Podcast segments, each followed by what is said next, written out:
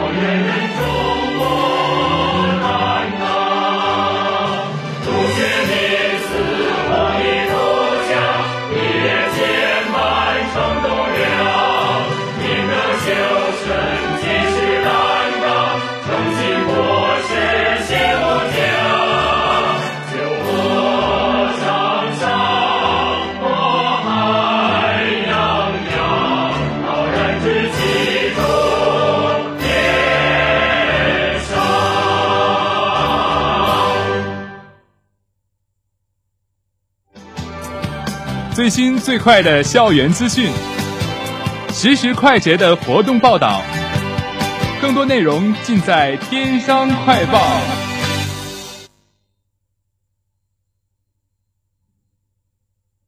本台消息：十一月十八号晚六点，天津商业大学第十二届“展德新知识，扬上学之风”宿舍文化大赛决赛暨闭幕式晚会在科学会堂举行。本次活动由校学生会主办，学生会生活部承办。出席活动的嘉宾有校团委各组织负责人，评委有校学生会主席团及研究生会主席。出席活动，出席在各学活动在各学院参赛队伍开场走秀中拉开序幕。首先，机械学院代表队还原《中国好声音》比赛现场，带来小品《天生好学生》。随后。艺术学院代表队结合京剧表演反串小品《甄嬛外传》，接着，设计学院代表队献上两组集体舞蹈《Shake That Bass》，紧接着，经济学院代表队演绎话剧《年少有你》，表达对青春与梦想的坚定信念。在信息工程学院代表队献上小品《真假劫匪》后，法学院代表队以演员面试男主角为主题，带来小品《我是大明星》。在此之后，外国语学院代表队献上舞蹈剧《迷之是迷之灰姑娘》，穿插表演民族舞现代舞，其中一连串的 rap 表演将现场气氛推向高潮。活动在九一八舞蹈社与南瑶组合的表演中落下帷幕。最终，设计学院代表队获得冠军，外国语学院与国际教育学院代表队分获亚军与季军。本次活动旨在丰富新生课余生活，团结宿舍成员，增强宿舍文化凝聚力，加强校园学风建设，促促进校园文化健康发展。以上由本台实习记者刘威报道。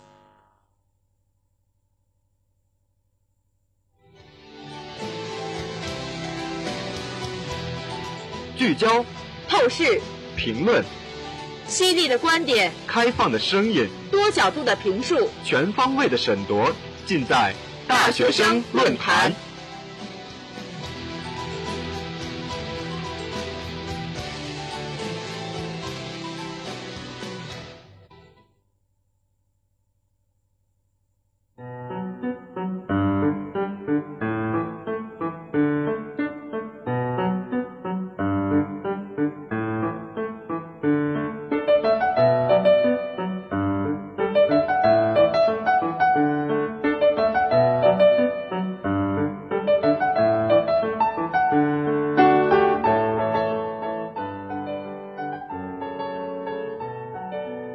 追踪当前热点，聚焦社会百态。欢迎大家在每周四的同一时间与我们如约相聚在大学生论坛。我是你们的朋友望航。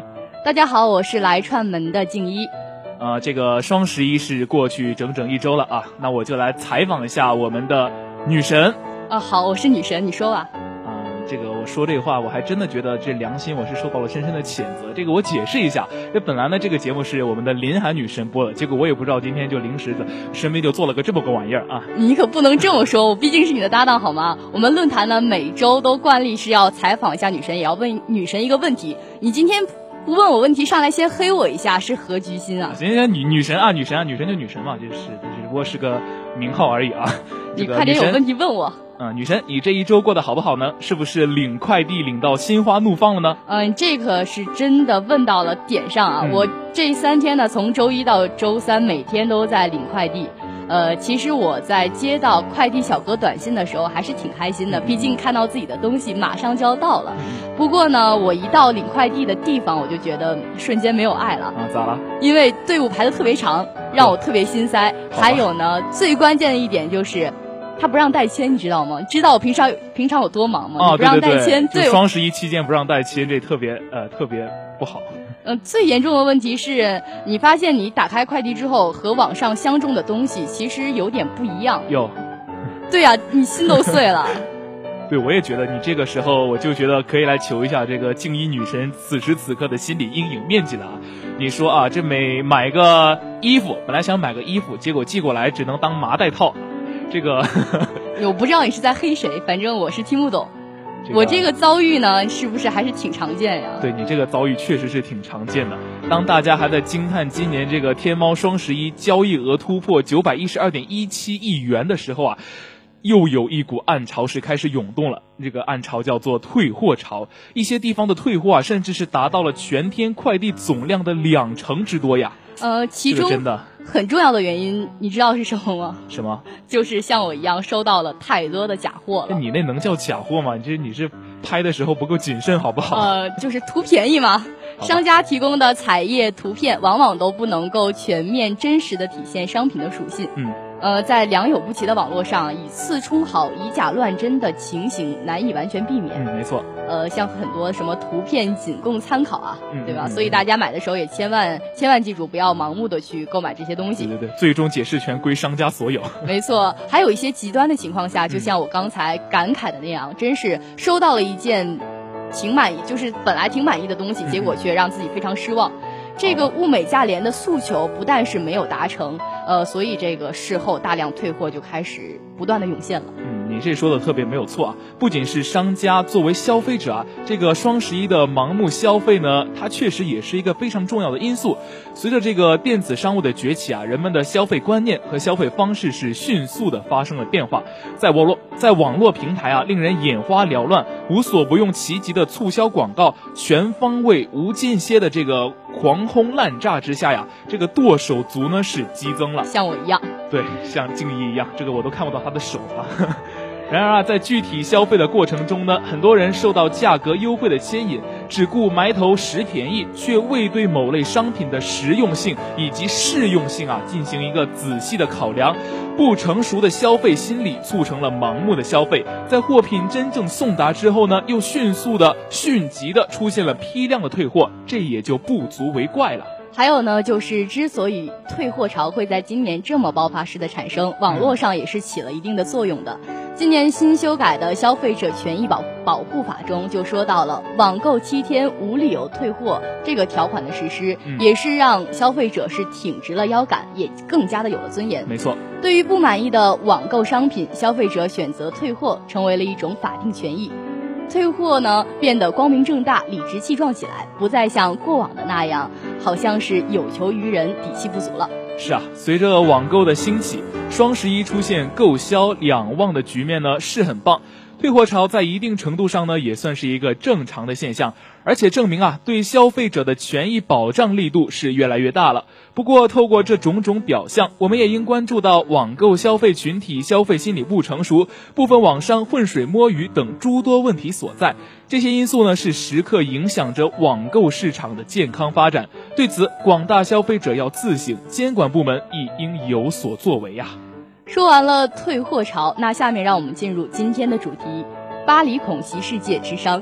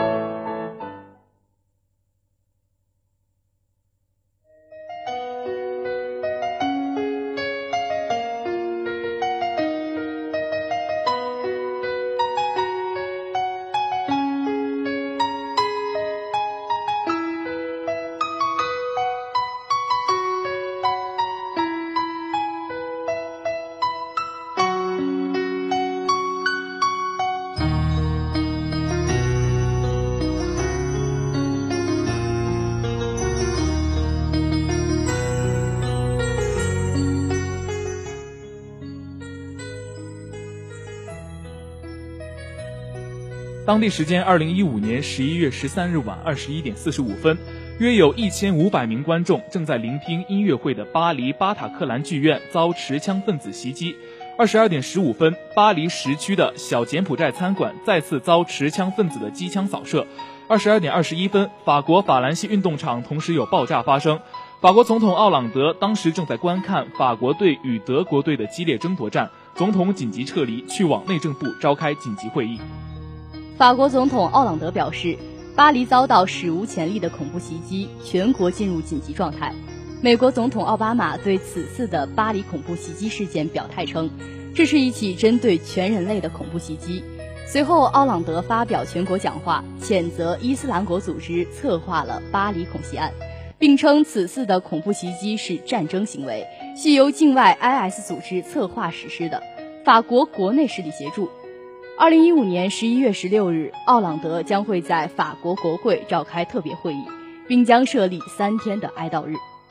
法国在叙利亚对 IS 组织的猛烈打击，就是这次巴黎遭袭的诱因之一。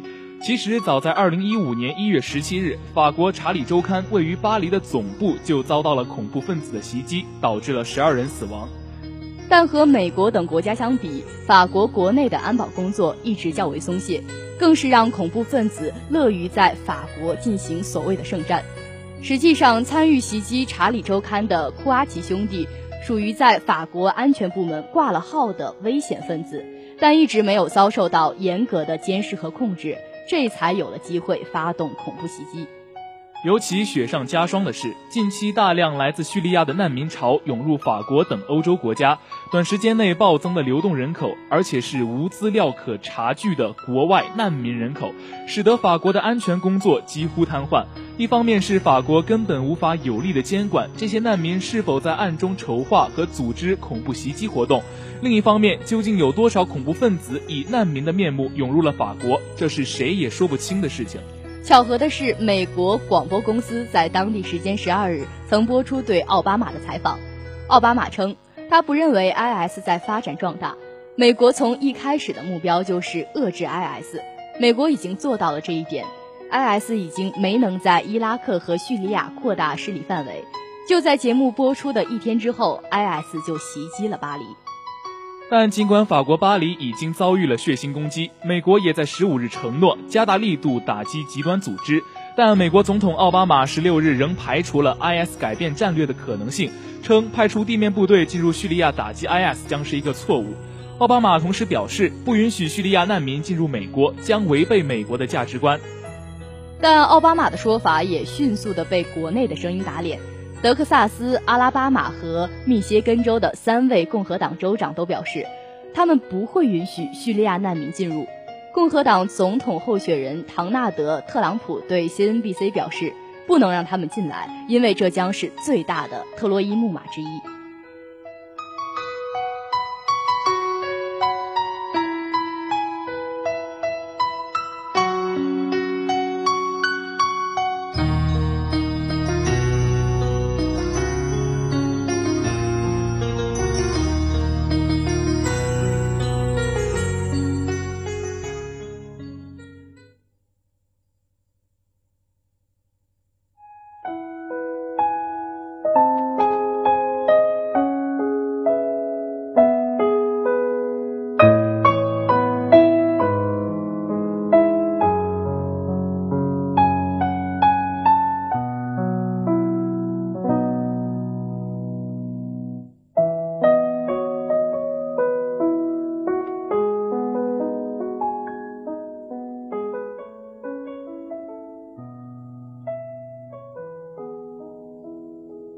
在巴黎的恐怖袭击之后，奥朗德总统认为这是战争行径。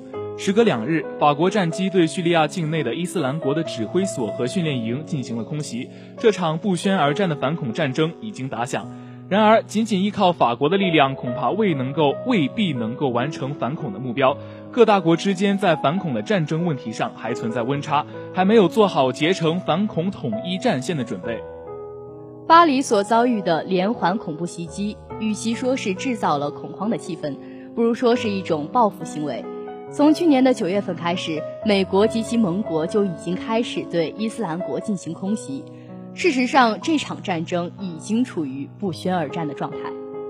伊斯兰国在很大程度上改变了恐怖主义非领土化的特征，在叙利亚和伊拉克占据了广大的领土，并且宣布建国，虽然没有得到国际社会的承认。所以说，巴黎遭遇的袭击更像是珍珠港，而非九幺幺，只是在非传统安全视野之下，很难将伊斯兰国视为国际社会面临的共同威胁。巴黎的惨剧意味着伊斯兰国不仅搅乱了中东局势，制造了难民潮，冲击着欧洲边界，而且对欧洲大城市的安全也造成了威胁。谁也无法保证伦敦、马德里、罗马这些城市不会遭遇类似的威胁，除非欧洲能够彻底的关闭边界，各个国家都进入到战时状态。然而，这种自我防御的行为何尝不是一种投降呢？无论法国还是欧洲。其他国家需要明白一件事情：伊斯兰国已经成为欧洲面临的最核心的威胁。为了应对这一威胁，为了欧洲大城市的安全，必须要遏制伊斯兰国，恢复伊拉克、叙利亚的政治秩序，否则欧洲将被迫卷入到这场中东大动荡之中。当然，要形成反恐的统一战线也并非是易事儿。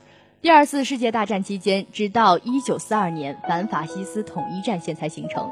只有诸大国意识到恐怖主义是最首要的威胁之后，才可能摒除嫌隙，携手行动。那遗憾的是，面对伊斯兰国，各大国远没有形成共识。美国和俄罗斯虽然都在打击叙利亚境内的伊斯兰国组织，但是并没有放弃彼此的博弈，反恐呢也由此陷入了僵局。各国都知道伊斯兰国是个大泥潭，如果陷入进去，得不偿失。法国发动的空袭行动，象征意义大于实际意义，更是一种姿态的表达。因为法国在叙利亚没有军事基地，依靠约旦和阿联酋的基地发动空袭，如果各方不能形成协调机制，难免会出现乌龙。但遏制伊斯兰国只是反恐战争的短期目标，长期目标是恢复中东的政治秩序。就此而言，法国等国必须团结广大的穆斯林。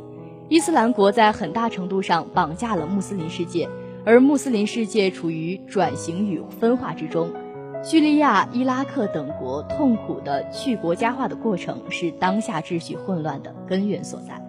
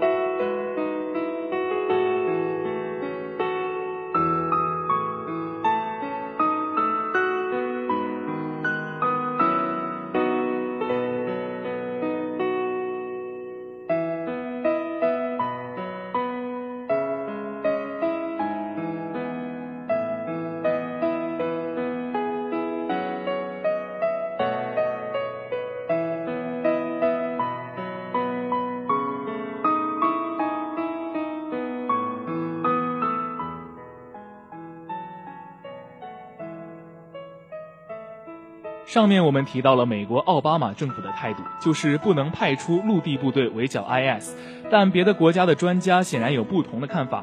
英国反恐智库亚太基金会的国际安会主安全主管赫戈尔在 CNN 上发表评论文评论文章，为何西方国家必须改变对 IS 战略，呼吁西方国家应向叙利亚派出地面部队。因为如果没有实际的行动，再强硬的措辞也只能成为西方领导人发表的又一次陈词滥调。截止到目前，IS 的行动已经成功证明了西方只是虚张声势。IS 相信，除了空袭，西方根本不会派地面的部队进入伊拉克和叙利亚打击其基础设施。目前，西方国家打击 IS 主要依靠空袭、训练伊拉克军队以及对叙利亚反对派的世俗化。该战略是为避免打击 IS 的同时误伤平民，但恐怖分子对其早已摸透。他们经常在建筑上捆绑人质，作为人体盾牌来防止空袭。没有地面部队，西方国家也难以在叙利亚展开情报工作。IS 尤其擅长通过不同的方式进行通讯运输，以防被跟踪。而空袭根本不能阻断 IS 的交通补给，也不能阻止西方志愿者源源不断的加入 IS。在土地战略方面，IS 重点发展连接伊拉克和叙利亚的城镇，以确保补给线。虽然盟军的空袭切断了一部分关键路线，但并未实际降低 IS 的作战能力。如今，IS 的活动已经扩大到埃及、阿富汗、马格里布，甚至是尼日利亚。唯一有效的一次打击就是最近在伊拉克北部小镇新加尔了。美军的空袭和库尔德武装配合的一次行动，这次行动是切断了 IS 一条重要补给线，连接叙利亚和伊拉克第二大城市摩苏尔的四十七号高速公路，阻断了 IS 分子的流动及其能源补给。这次行动也表明，有效空袭的前提是配合地面行动。现在摆在西方国家面前的有三个选项。一、延续空袭战略，但事实表明其效果甚微。二、发起地面行动，与当地盟友联合打击 IS 的地面网络。三、放弃和孤立伊拉克和叙利亚，但这正是 IS 所期望的。第二种方案明显是面临风险最大，但同样也将是收效最大的。所以，西方国家有必要重新研究一下战略了。与西方国家无效的空袭相比。IS 类似野蛮的管理实践的效果是致命的。自去年九月，IS 发言人阿布穆罕默德阿阿德纳尼煽动其支持者消灭所有异教人士以来，美国、加拿大和法国发生了针对警察的武装袭击，而突尼斯和澳大利亚发生了人质劫持事件，黎巴嫩和科威特则遭遇了自杀式炸弹袭击，甚至十月三十一日，俄罗斯的一架客机坠毁。造成了二百二十四人死亡，IS 也是成为了头号嫌疑人。巴黎恐怖袭击的发生，使全球反恐的战役迎来了关键时刻。一九九八年，基地组织袭击美国驻肯尼亚和坦桑尼亚大使馆；一九九九年，又在也门南部亚丁港对美国军舰科尔号发起袭击。但这两个事件似乎并未越过红线，导致基地组织变本加厉，发动了臭名昭著的九幺幺袭击。所以，如果 IS 继续遵循野蛮的管理教条，而西方国家也在巴黎恐怖袭击后依然没有剿灭 IS 并稳定中东局势的意图，那么恐怖袭击将蔓延到英国、欧洲其他国家，甚至是美国。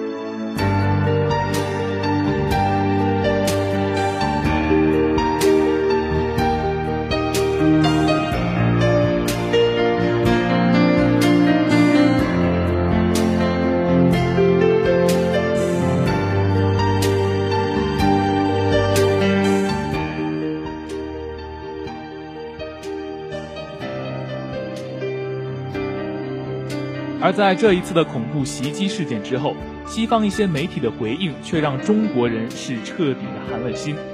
巴黎发生恐怖袭击事件不到二十四小时，英国路透社就称，中国媒体利用巴黎恐怖袭击事件煽动国内民族情绪，与之对应的例子就是在我国新疆发生的暴恐事件。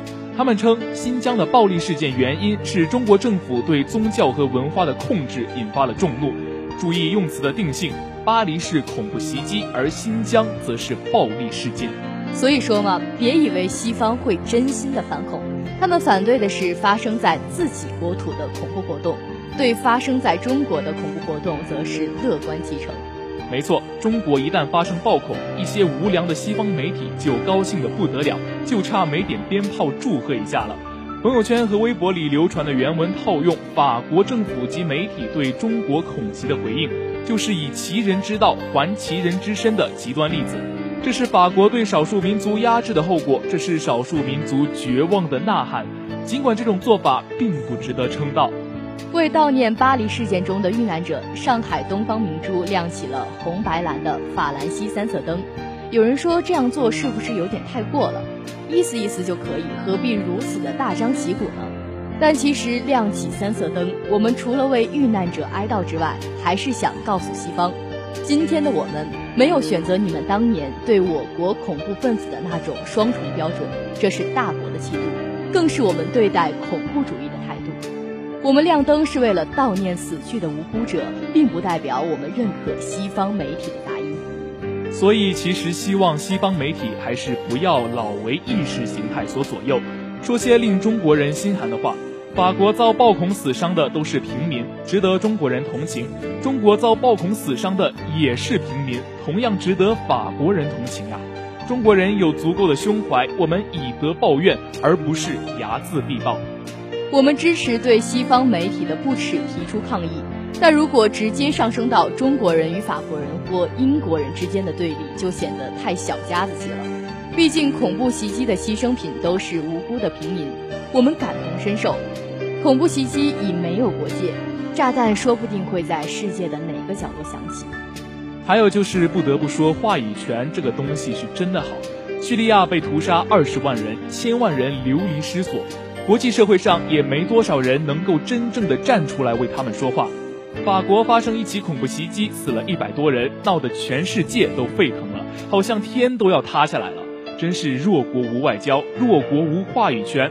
不过这就是社会现实，国际现实。现在世界话语权长期被美国和西方媒体垄断，他们认为黑的就是黑的，白的也是黑的，仿佛他们就是标准。那值得注意的是，任何时候他们都念念不忘地对中国横加指责。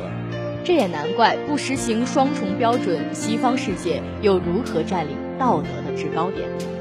没错，一切恐怖主义都是全人类的公敌。奉劝西方媒体不要再用阴暗丑陋的心理看中国，不要选择双重标准和选择性的眼瞎，自以为垄断恐怖主义的话语权。发生在自己国家的叫恐怖袭击，而发生在中国的就叫事出有因，这样只能是搬起石头砸自己的脚。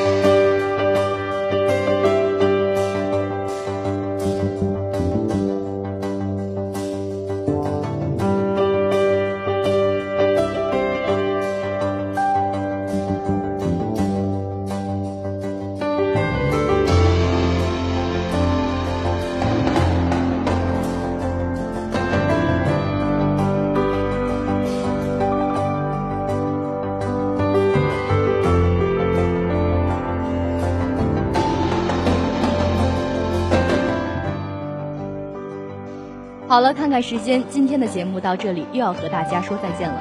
如果你对今天的话题有更多的想法，或者对大学生论坛有好的建议，都可以到人人网天商之声为我们留言，也可以关注我们的微信平台天津商业大学广播台。或者关注我们的新浪微博“天商 Talk Radio”。今天的天气情况是小雨二到八度。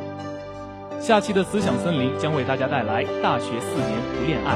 另外，今天下午的粤海榴莲将为您带来唱片收藏收藏家来自 Taylor Swift 的专辑《一九八九》，敬请收听。最后，播音望航静一代表记者导播张旭龙、蒋雨凤、翟申慧，节目监制柳新月，感谢您的收听，我们下期再见。